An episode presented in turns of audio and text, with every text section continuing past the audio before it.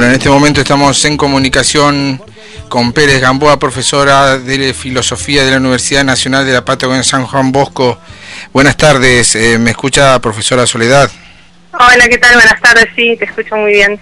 Buenas tardes, aquí estoy con Miguel Acuña y Adrián Barrios. Buenas tardes, profesora, ¿cómo le va? Buenas tardes, Soledad. Hola, buenas tardes. Bueno, más que nada lo que queríamos, eh, para lo que le llamamos, éramos para que nos comente un poco sobre este seminario o este conversatorio que realizó en YouTube, el que fue Pensar desde la pandemia, perspectiva filosófica frente a lo impensado, el cual nos dejó abiertas demasiadas puertas que las tuvimos que llamar.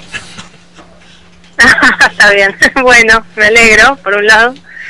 Eh, bueno, eh, les cuento un poquito lo que fue estamos todos hiperconectados últimamente, entonces eh, lo que en principio era la idea, en principio de año la idea era hacer una charla en vivo y en directo en la uni, eh, reunir a las personas que estuvieran interesadas en algunos temas, derivó en este esta charla online sobre este tema en particular, especialmente porque mm, hay muchísima producción eh, filosófica espontánea.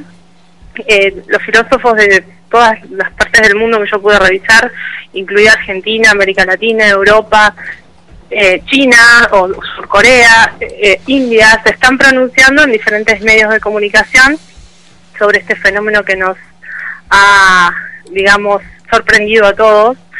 Y un poco la idea era rescatar eh, la idea de que estas producciones, que parecen columnas de, opinión en periódicos de diferentes lugares del mundo, en realidad no son meras columnas de opinión, sino que traen una postura, una tesis que tiene una cierta carga teórica y responde también a algunos conceptos tradicionales de la filosofía que parece que se estarían empezando a romper frente a esta situación tan novedosa para todos, ¿no?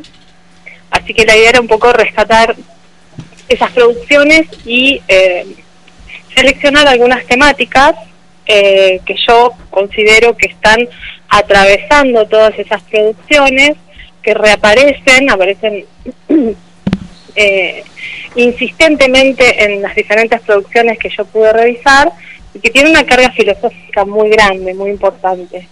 Entonces, de todas esas temáticas, que yo las dividí en cinco, en realidad, observamos que todos, de alguna manera, todos, de alguna manera, eh, se preguntan por el futuro del capitalismo, todos se preguntan si los esquemas de análisis de, la forma en que funciona el poder eh, siguen en vigencia o tenemos que revisar lo que llamamos la matriz biopolítica de interpretación. Todos se preguntan también hasta qué punto esta cuestión eh, nos pone frente a nuestra propia condición de animales. Por eso uno de los ejes era eh, pensar la animalidad constituyente.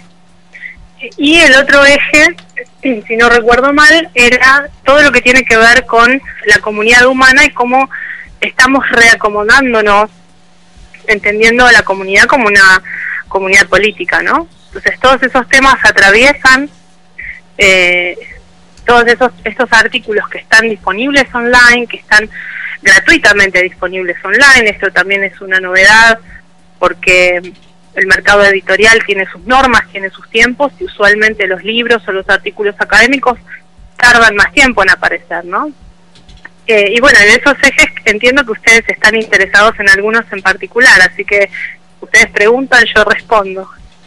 Sí, sobre todo lo que más nos había llamado la atención, o me había llamado la atención, eh, primero la, hiperactividad de CISEC, que cuando lo volvés a revisar ya sacó otra otra ponderación más. Ahora estaban mirando un artículo que sacó hace unos días sobre los cinco pasos para pasar la pandemia y que hace una comparación psicológica de cómo pasarla, que está muy buena, pero bueno, más que nada lo que eh, relativo a lo que habías expuesto a vos era esta esta dicotomía entre Byung Chun Han, no sé si está bien pronunciado o si alguien lo pronunciará bien, y Sisek, que, que uno postula el, el reafirmamiento del capitalismo y Slavoj Sisek como que a grandes rasgos, estoy siendo muy generalista, eh, como que la pandemia o el coronavirus vino a tirar el capitalismo abajo y crear nuevas formas.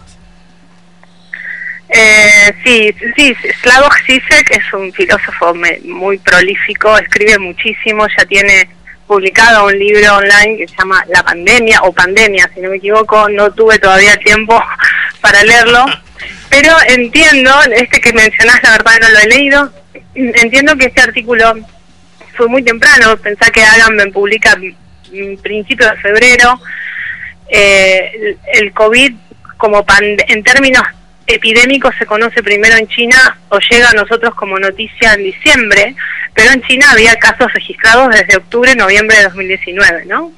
Entonces, para pensar un periodo desde diciembre de 2019 hasta febrero de 2020 pasó muy poco tiempo y el COVID ya estaba llegando a Italia. Estos filósofos están escribiendo en el fragor de la batalla, por decirlo figuradamente, ¿no?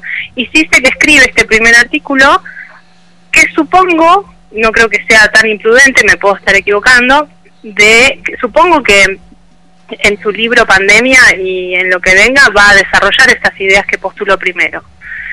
Lo cierto es que eh, utiliza Sisek una figura que es una figura simbólica, apela a la película Kill Bill, no sé si la han visto, de Quentin Tarantino, y a esa escena final en la cual finalmente la protagonista eh, le pega el golpe, un golpe mortal que, que, requiere una técnica específica que toca cinco puntos vitales y se sienta tranquila a descansar porque sabe que Bill va a morir inevitablemente en el lapso de los próximos 20, 30, 40 minutos.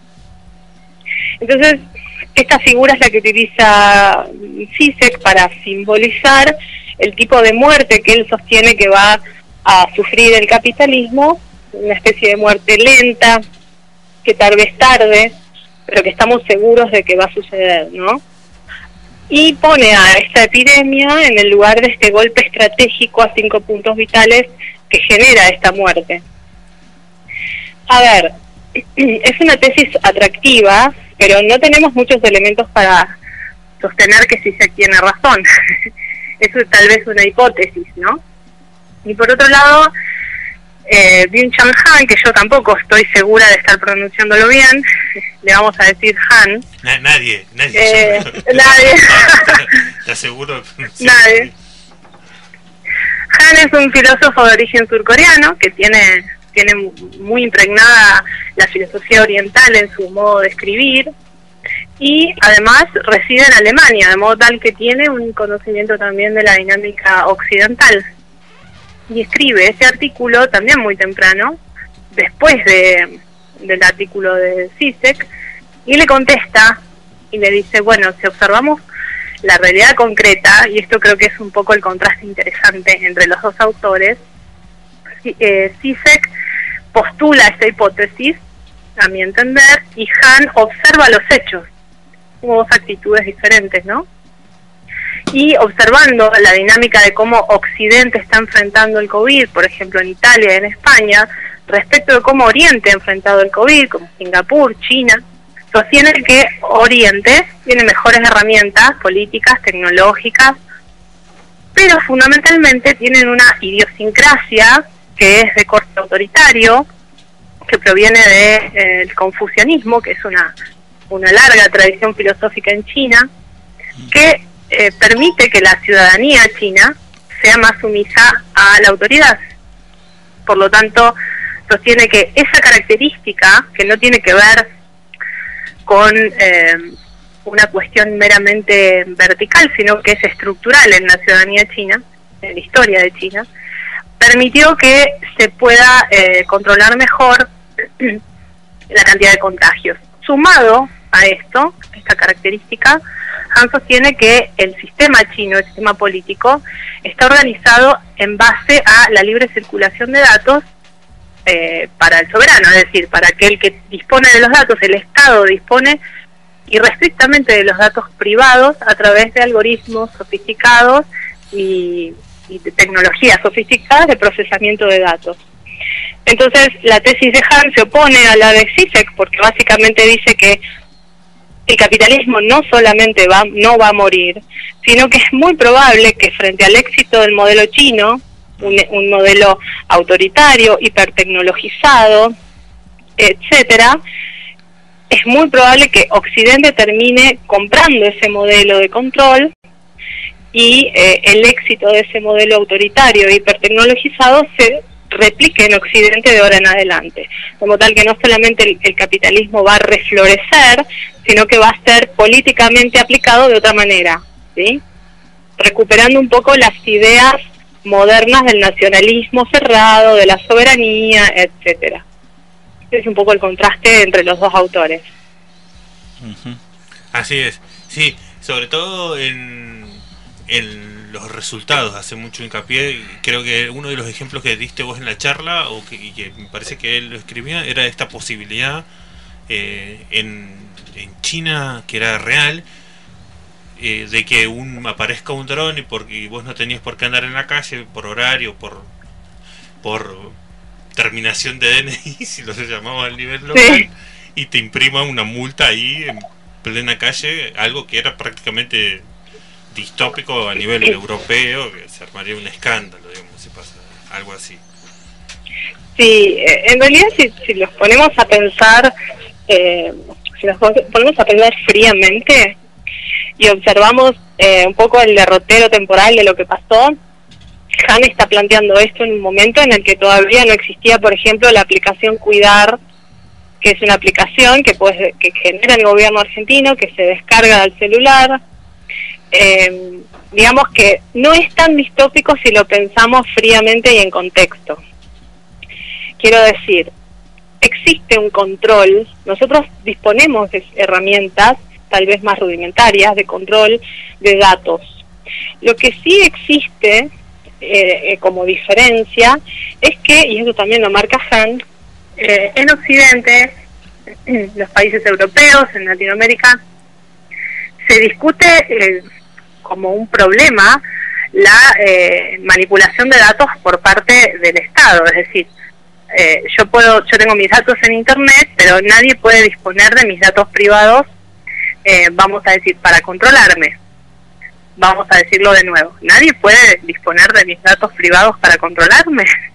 Esa es la gran pregunta, porque esto existe, está sucediendo continuamente. Entonces tal vez el matiz que marca Han no es tan lejano como parece si nos ponemos a pensar fríamente, ¿no? Un poco la propuesta de la charla. Que no pensemos que es una realidad tan lejana.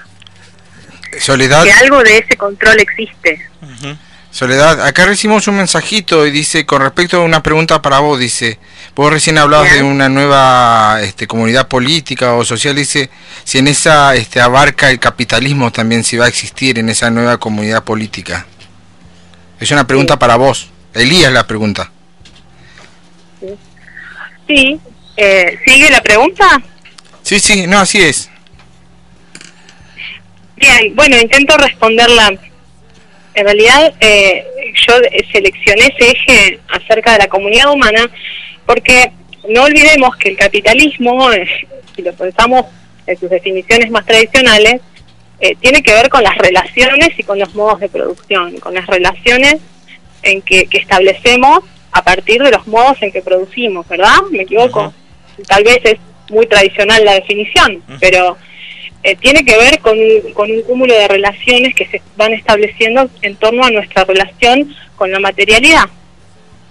Y en este caso, eh, si bien los temas no están separados entre sí, están interconectados, al, interrumpir el tiempo de la producción a nivel global, esta pandemia, según algunos autores que hemos revisado, interfiere o irrumpe en el corazón mismo del modo de producción capitalista, pero que además es global y está asociado en algunos casos a regímenes neoliberales, donde eh, el mercado tiene una preponderancia mayor y el Estado tiene un alcance limitado en el control financiero y de la distribución del capital. Entonces la pregunta que atañe a la cuestión de la comunidad es, ¿cómo reconstruiremos la comunidad humana si el modo de producción preponderante ha sido lastimado? Y en este caso sí se estaría teniendo un punto interesante para pensar, ¿no? Otro eje que afecta a la comunidad o que nos afecta como comunidad humana, tenía que ver con el confinamiento y con las medidas de, eh, de aislamiento preventivo, obligatorio, más flexible, menos flexible, que se han dado en todo el mundo. Porque esto también revincula a los seres humanos y también nos revincula con la tecnología, de, de una manera diferente a como veníamos haciéndolo. Entonces, digamos que, no sé si responde a la pregunta, pero estos eran los temas fundamentales que nos llevan a entender por qué los filósofos están pensando en nuevas comunidades humanas, nuevas formas de, reagrupamiento, nuevos regímenes políticos, nuevas definiciones de qué es lo que nos une como comunidad, ¿no?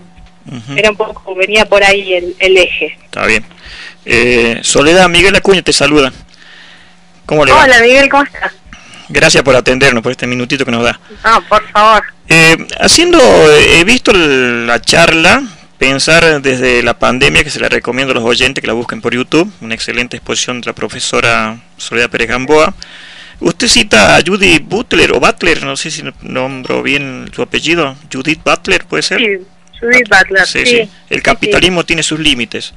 Ahora, reflexionando un poco desde los estados nacionales, digamos, que nosotros conocemos, donde de acuerdo a la ideología puede llevarse adelante una política de igualdad o una política de desigualdad. Es decir, este, el gobierno pasado fue, digamos, este, catalogado como un gobierno que no tenía sensibilidad hacia los más necesitados y bueno, ahora estamos bajo un gobierno de una doctrina más tirando, digamos, al socialismo, que es el Partido Justicialista, y ahí hay unas preguntas en las que usted expone, en un PowerPoint me parece, donde hay una eh, serie de preguntas que hace este autor Judith Butler, y dice cómo pensar entonces desde la igualdad, ¿no? Es decir, este, eh, y la pandemia trasciende la racionalidad del mercado. Entonces ahí tenemos dos puntos, por ejemplo, desde la igualdad, desde un gobierno, podríamos decir, justicialista de Alberto Fernández, que quiere llevar más o menos a una situación de igualdad a los ciudadanos, y el mercado, que es, digamos, racional con respecto a las ganancias y cómo va a invertir y cómo se manejan.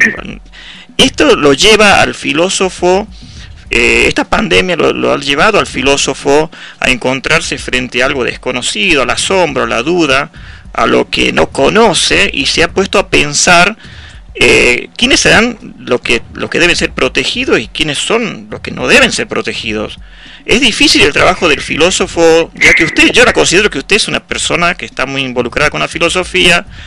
Ahora, ¿cómo se, se puede llegar a entender esto de la igualdad en un, en un este, no sé si me, explico lo que le quiero preguntar, profesora. En un Estado eh, de ideología socialista, más bien tirando de igualdad, con un mercado que es racional y que nos encontramos, como dice Han, en que puede desarrollarse con mayor poder el, capitalismo en virtud de lo que dice este CISEC, que puede desaparecer. Es decir, la igualdad de una ideología y la racionalidad del mercado. Sí, sí, sí, entiendo, es, es, es, un tema ríspido y difícil también denunciar, ¿no? Porque es uno de los grandes problemas de la filosofía política, el problema de la igualdad, especialmente porque cuando em, empiezan a constituirse los estados nacionales de corte liberal y, luego se empiezan a consolidar las democracias occidentales en siglo XIX, siglo XX, en todo el mundo, eh, sucede que siempre resurgió en alguna medida el dilema entre libertad individual y la igualdad de todos los individuos que constituyen una comunidad. Porque en un punto el problema filosófico básico es este, ¿cuán libre soy si tengo que ceder algunas libertades para vivir en, una comunidad igualitaria o que, en la que haya equidad o, igualdad? Claro, sí, sí. Entonces las tensiones entre lo común y lo individual se ven reflejadas en este problema filosófico que es el problema de la igualdad, es un problema muy viejo, pero Judith Butler lo retoma brillantemente porque además está pensando en el contexto específico de Estados Unidos. Nosotros podríamos traer ese problema a Latinoamérica, que es un poco la idea de la próxima charla, revisar a los pensadores que están analizando este fenómeno aquí en Latinoamérica, porque el contexto es otro, el contexto político es otro, nuestras luchas son otras. Em, quiero decir, sería muy interesante. Sin embargo, como problema filosófico es universal y se puede entender en términos generales, El problema es el siguiente. El problema que plantea Judith Butler tiene que ver con que la pandemia es una cuestión de vida o muerte y lo que pone de manifiesto es que si el mercado se va a hacer cargo de producir y vender la vacuna, entonces se va a poner de manifiesto un nuevo tipo de desigualdad. Claro, sí. Como una especie de desigualdad a gran escala. Y se pregunta, junto con otros filósofos también, como Marcus Gabriel, por ejemplo, en Alemania, ¿qué vamos a hacer cuando esté la vacuna? Porque eso nos pone frente a un dilema ético muy grande y también nos pone a repensar las democracias. ¿Por qué? Porque las democracias son los regímenes políticos en los que se supone que tiene que existir, al menos según las definiciones clásicas, eh, un equilibrio entre libertad e igualdad. ¿sí?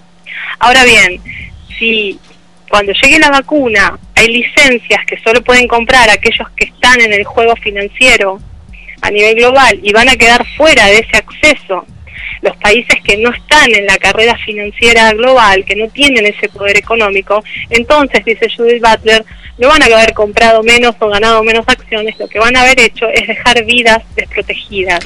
Es decir, se va a manifestar un criterio de selección de vidas protegidas o vidas que vale la pena proteger y vidas que no. Ahora, obviamente, para que esto no suceda, tiene que haber una instancia, digamos, internacional de decisión que trascienda las democracias nacionales hacia un tipo de decisión democrática que sea transnacional. ¿sí? No sabemos qué va a pasar, pero eh, desde el punto de vista ético eh, es lo que suponemos que debería pasar y no solamente lo dice Judy Butler, lo dice también Paul Preciado. Claro, Necesitamos un parlamento planetario, ¿no? Una idea loca, pero Claro, porque hay una cita ahí de, de Judy Butler donde dice el virus por sí solo no discrimina, pero los seres humanos discriminamos y existe la, el nacionalismo, el racismo, la xenofobia, el capitalismo, ¿no? Es decir, que es un tema bastante amplio eh, para tocarlo. Sí, es un tema muy amplio y muy muy profundo porque nos pone en el lugar de pensar eh, quiénes van a acceder a la vacuna primero Claro, y quiénes van a quedar para lo último o quiénes no van a acceder nunca, ¿no? Claro, por eso como... Y en, esta carrera desenfrenada que hay por abarcar primero el mercado, seguramente eh, en, este punto la vacuna, lo que hay de positivo de esto es que va a llegar, hay esperanza de vacuna, porque el que solucione ese problema, digamos, tiene desde el punto de vista financiero, tiene una cuota de mercado control, absoluta. Eh, entonces, eh, eso es lo, rico de la filosofía, de que se hace esas preguntas y que te saca de la reacción diaria de cuarentena sí, cuarentena no, 10 días más, 30 días más. Entonces, todas estas ideas que parecen de, otro, como decías vos, eh, distópicas o raras, que en otro es mucho más visible cuando tenés un dron controlándote que salgas o entres a nivel local no es que no suceda, sino que es mucho más solapado o mucho o con mucho menos presupuesto, pero sucede igual. Sí, podemos pensar eso, sí, claro, sí, a, escala. Eh, sí, me, parece que la filosofía tiene esa misión, tal vez no resuelve los grandes problemas, pero sí eh, pone, nos pone en situación de pensar en las situaciones desde un punto de vista nuevo, es decir, eh, no seguir pensando lo que sucede desde categorías que no nos alcanzan, que son las categorías con las que venimos pensando todo lo que nos viene sucediendo hasta ahora, ¿no? Eh, no reciclar tanta categoría, sino repensar y a veces crear nuevos conceptos para hablar de lo que sucede. Tal vez este sea uno de esos eventos que nos pone en posición de crear nuevos conceptos y de dejar de reciclar, sino crear, inventar o buscar paradigmas teóricos que nos permitan comprender eh, con mayor, tal vez empatía, mayor empatía, con mayor rigor lo que está sucediendo. Como decís vos, no, no, no quedarnos solamente en cuarentena sí, cuarentena no, que no deja de ser un tema importante, sino trascender y pensar el, el panorama general, ¿no? Soledad, este, una pregunta más, este, eh, charlas por YouTube, este, liberalismo, ¿cuándo será la próxima? Bueno, no, no hay una fecha definida, pero podemos pensarla para el segundo cuatrimestre eh, y hacer una, una compilación de artículos de filósofos y filósofas argentinos. Era un poco la idea, revisar que nuestro contexto eh, no es exactamente el mismo. Por ejemplo, cuando Judith Butler habla de la carrera presidencial de los demócratas y los republicanos en Estados Unidos, está hablando de una realidad que nos toca, pero nos toca, vamos a decir, indirectamente tal vez. El contexto aquí es otro, tiene sus propias particularidades y sería interesante poder analizar eh, los puntos de vista de filósofos como Enrique Dussel, por ejemplo, que viene analizando el proceso que se está dando en Bolivia, cómo la pandemia irrumpe en ese proceso, que tiene otra dinámica, ¿no? otra historia además. Eh, las desigualdades aquí se manifiestan también de otra manera, si bien se manifiestan. La cuarentena tiene otra connotación también. Eh, aquí se ha planteado como una, un aislamiento social y preventivo de tipo solidario, al menos desde el punto de vista del discurso. En otros países hay un discurso de la guerra contra el virus más acentuado. Pero bueno, el contexto es otro, así que hay que leer, hay que analizar y yo creo que si seguimos así, para el segundo cuatrimestre podemos tener la segunda edición de la charla. Soledad, y con respecto a, los que quieren verte, escucharte, este, ¿cómo te tendrán que buscar en YouTube? Bueno, en YouTube hay un laboratorio de audiovisuales de la Facultad de Humanidades y Ciencias Sociales. Eh, yo creo que ingresando, poniendo en el buscador eh, laboratorio audiovisual, FH, ¿no? Facultad de Humanidades, CS, pueden ingresar al sitio y allí aparecen todas las series de charlas que la facultad ha estado subiendo al canal, porque en realidad no fue la única, ¿no? Hay charlas de todo tipo, hay, hay temáticas muy diversas, hay conferencias magistrales eh, y hay webinars que también se realizaron que quedan grabados en ese, en ese canal y quedan ahí abiertos para que en cualquier momento lo puedan ver. Así que supongo que esa es la, parte más fácil, digo, la, forma más fácil de ingresar directamente por el buscador al, laboratorio de la facultad. Mm, muy bien, Soledad. Bueno, Soledad, este, muchas gracias por tu tiempo y gracias por atendernos. No, por favor, muchas gracias a ustedes por el interés y por difundir y por, bueno, ayudarnos a todos a pensar y por el apoyo.